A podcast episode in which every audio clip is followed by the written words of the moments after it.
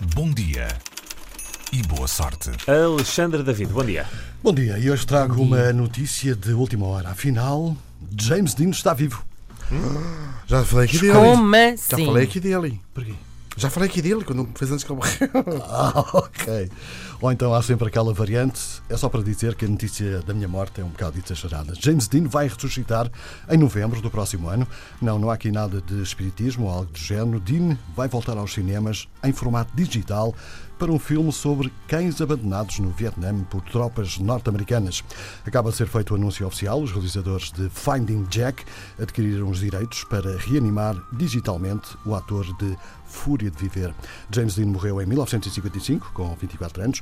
Segundo a informação já adiantada pela produção, James Dean, que morreu num acidente de automóvel, só teve tempo de protagonizar três filmes: A Leste do Paraíso, de Elia Kazan, Fúria de Viver, de Nicholas Ray e O Gigante, de George Stevens. Vai agora interpretar um dos principais papéis secundários deste futuro quarto filme, baseado no romance homónimo do sul-africano Garrett Crocker, acerca de um soldado norte-americano, Fletcher, que recebe ordens para regressar ao Vietnã, deixando para trás um cão que acabou por dar um novo alento à sua vida.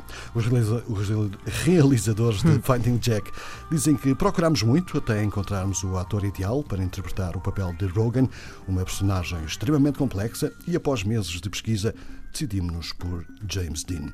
No exato modo, sobre o exato modo que Dean irá ser recriado, sabe-se ainda muito pouco, salvo que outro ator, ainda não anunciado, vai dar-lhe voz e que as empresas encarregadas dos efeitos especiais de Finding Jack são uma empresa canadiana e outra sul-africana.